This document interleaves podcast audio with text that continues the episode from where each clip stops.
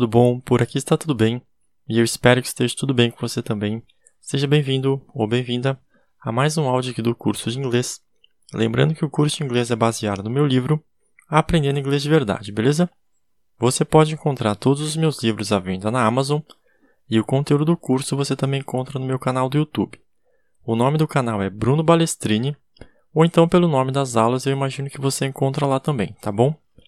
É, no meu canal do YouTube você vai encontrar curso dos meus livros didáticos, aulas de fitness e uns outros assuntos, tá bom? Tá bem bacana. É, e a ideia é criar um conteúdo útil, bacana e acima de tudo confiável, tá bom? E aqui no podcast, com o tempo, eu também vou fazer mais cursos, tá bom? Assim que acabar o de inglês, é, vai ser basicamente igual ao do YouTube, vai ter bastante conteúdo bacana, tá bom? É, bom, vamos lá. Para encerrar essa aula bem extensa sobre tempos compostos. Eu vou fazer sua parte final agora, tá? É, então, ó, agora que a gente terminou a parte de tempos verbais, é, eu vou mostrar um resumo comparando todas as formações verbais que a gente tem no inglês, tá bom? Então, ó, perceba que parte dos tempos compostos possuem a mesma tradução. Logo, o que vai mudar de um para outro é quando a gente usa cada um deles, tá bom? Então, ó, de uma forma geral, se a gente for incluir tudo que as pessoas gostam de considerar tempos verbais, a gente vai ter o seguinte esquema. É em português agora. Quer dizer, é os tempos do inglês, mas eu escrevi tudo em português. Então, eu fiz uma tabela com quatro colunas e cinco linhas. É, primeira coluna tem tópicos, segunda coluna passado, terceira coluna presente. E quarta coluna futuro. É, primeira linha tem tópicos, segunda linha tem simples, terceira linha contínuo, quarta linha perfeito. E quinta linha perfeito contínuo.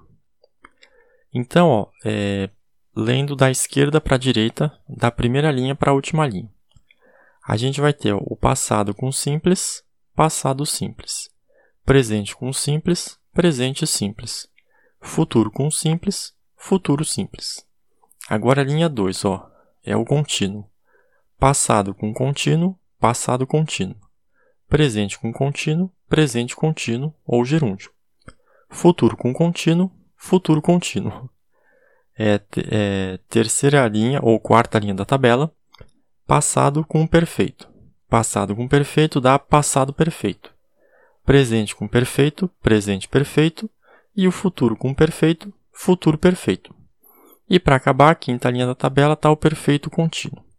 Então, ó, passado com perfeito contínuo, passado perfeito contínuo, presente com perfeito contínuo, presente perfeito contínuo e futuro com perfeito contínuo, futuro perfeito contínuo, tá bom?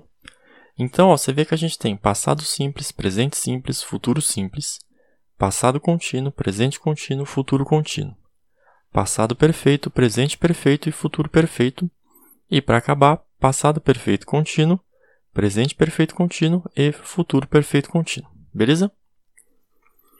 É, fazendo a tradução para o inglês, como é a mesma tabela, eu só vou mostrar os termos em inglês. Então a gente vai ter ó, Simple Past, Simple Present, Simple Future.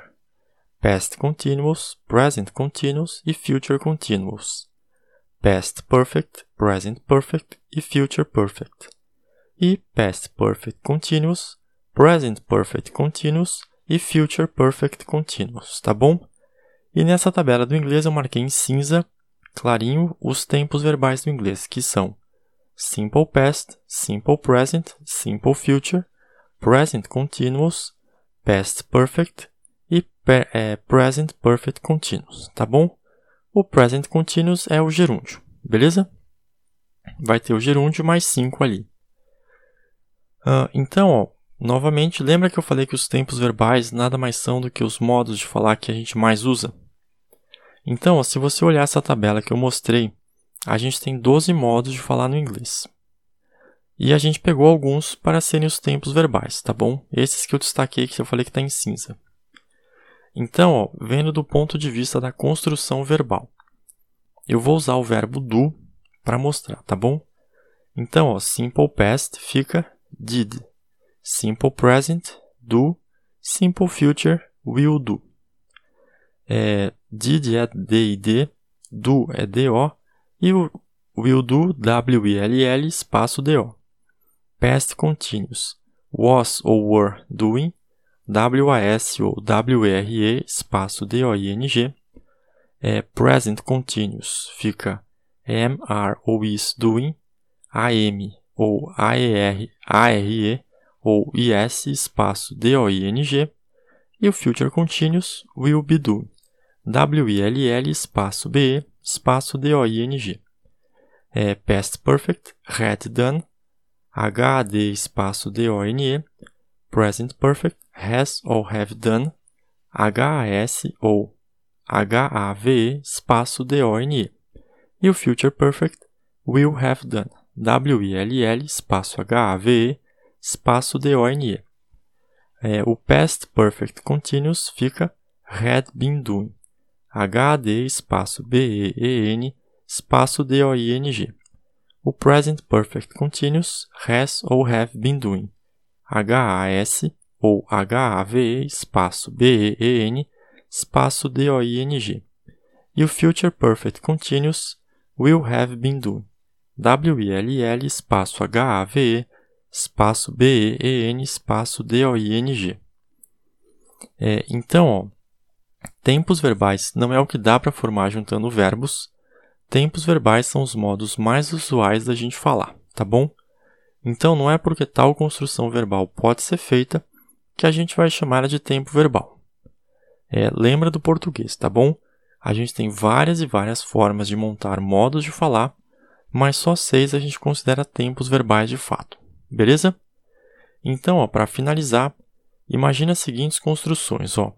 Construção A. I will have been living, have was trying. é, I maiúsculo espaço W-I-L-L espaço H-A-V-E espaço B-E-E-N espaço L-I-V-I-N-G L-I-V-I-N-G espaço H-A-V-E espaço W-A-S espaço T-R-Y-I-N-G I will have been living, having, have was trying. É, não existe tradução, eu simplesmente cuspi, eu juntei um monte de verbo, é, um monte de verbos e eles não têm lógica entre si. Tá bom? É, então, assim, não é porque eu juntei um monte de verbos que isso é válido, tá bom? Essa é a ideia da construção A. Construção B. I will have been doing. I maiúsculo espaço W-I-L-L espaço H-A-V-E espaço B-E-E-N espaço D-O-I-N-G. I will have been doing. Eu farei. É, agora, ó, novamente, eu juntei um monte de verbos, mas dessa vez eles possuem significado e lógica entre si, por isso eles são considerados um modo de falar. Mas como já não é algo tão usual, essa construção B não é um tempo verbal, tá bom? Ele vai ser um tempo verbal composto. E, por fim, a construção C, I am, e maiúsculo espaço am, I am, eu sou. Agora sim, ó, eu flexionei um verbo e ele possui sentido. Além disso, ele é um modo de falar e, por ser muito usual, ele também é um tempo verbal, tá bom? Bom, eu espero que eu tenha conseguido explicar que o fato de eu juntar um monte de verbos não quer dizer que isso terá sentido ou que eles podem ser utilizados, tá bom? Ou então até que eles são modos de falar ou que, acima de tudo, que eles vão ser tempos verbais, tá bom? Tempos verbais é um grupo bem específico de verbos, modos de falar um outro, tá bom? É, eu espero que isso tenha ficado bem claro. Não é porque eu juntei um monte de verbo que está valendo, tá bom? A gente tem, tem algumas regras aí. É... Bom, deixa eu ver só o que falar mais. Ó, então só para passando uma última vez esse finzinho, é, eu posso juntar quantos verbos eu quiser. Agora isso não quer dizer que eles vão ter sentido ou que isso pode ser utilizado. É, depois, eu posso juntar verbos e eles podem virar um modo de falar porque eles têm nexo e são válidos no inglês. E também eu posso juntar verbos e eles têm tempos verbais, tá bom? Porque eles têm nexo e tudo mais e eles são bem utilizados. É, bom, uh, o que eu tinha para falar dessa aula era isso. É, foram cinco áudios aí, é um assunto. É, não é que é um assunto extenso, é que são vários tempos, né? É, vários modos de falar, então tem bastante conteúdo. É, bom, esse é o último áudio que eu gravo do podcast, apesar de ser aula 50. Mas, então, é, como eu falei, acho que lá no início, como o livro já chegou na segunda edição, é, eu imagino que já dê para fazer um curso. E assim, se tiver algum erro, alguma coisa faltando, é, depois eu faço um áudio corrigindo ou adicionando o que faltou, tá bom? Então, assim, é, eu revisei bastante o assunto, mas como eu faço tudo sozinho, é, é natural que acabe passando algum erro, uh, ou de pronúncia, ou de tradução. É, eu acho que de gramática difícil, mas pode acontecer. Então fica tranquilo ou tranquila que se eu perceber algum erro, depois eu faço um áudio corrigindo, tá bom?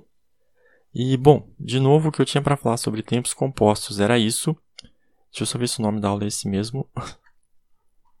hum, é, tempos compostos porque o pessoal chama de tempos verbais e eles vão ser tempos compostos, tá bom? Bom, o que eu tinha para falar sobre esse assunto era isso, tá bom? Sobre tempos compostos. Muito obrigado pela atenção.